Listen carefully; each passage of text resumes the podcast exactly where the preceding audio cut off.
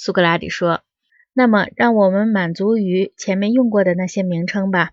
把第一部分叫做知识，第二部分叫做理智，第三部分叫做信念，第四部分叫做想象。又把第三部分和第四部分合称为意见，把第一部分和第二部分合称为理性。意见是关于产生世界的，理性是关于实在的。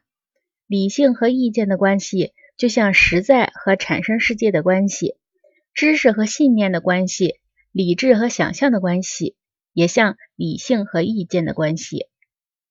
至于和这些灵魂状态对应的事物之间的关系，以及它们在各自细分为两部分：能意见的部分和能理智的部分，这些问题，格老孔，我们还是别去碰它吧，免得我们被卷进一场更长时间的辩论中去。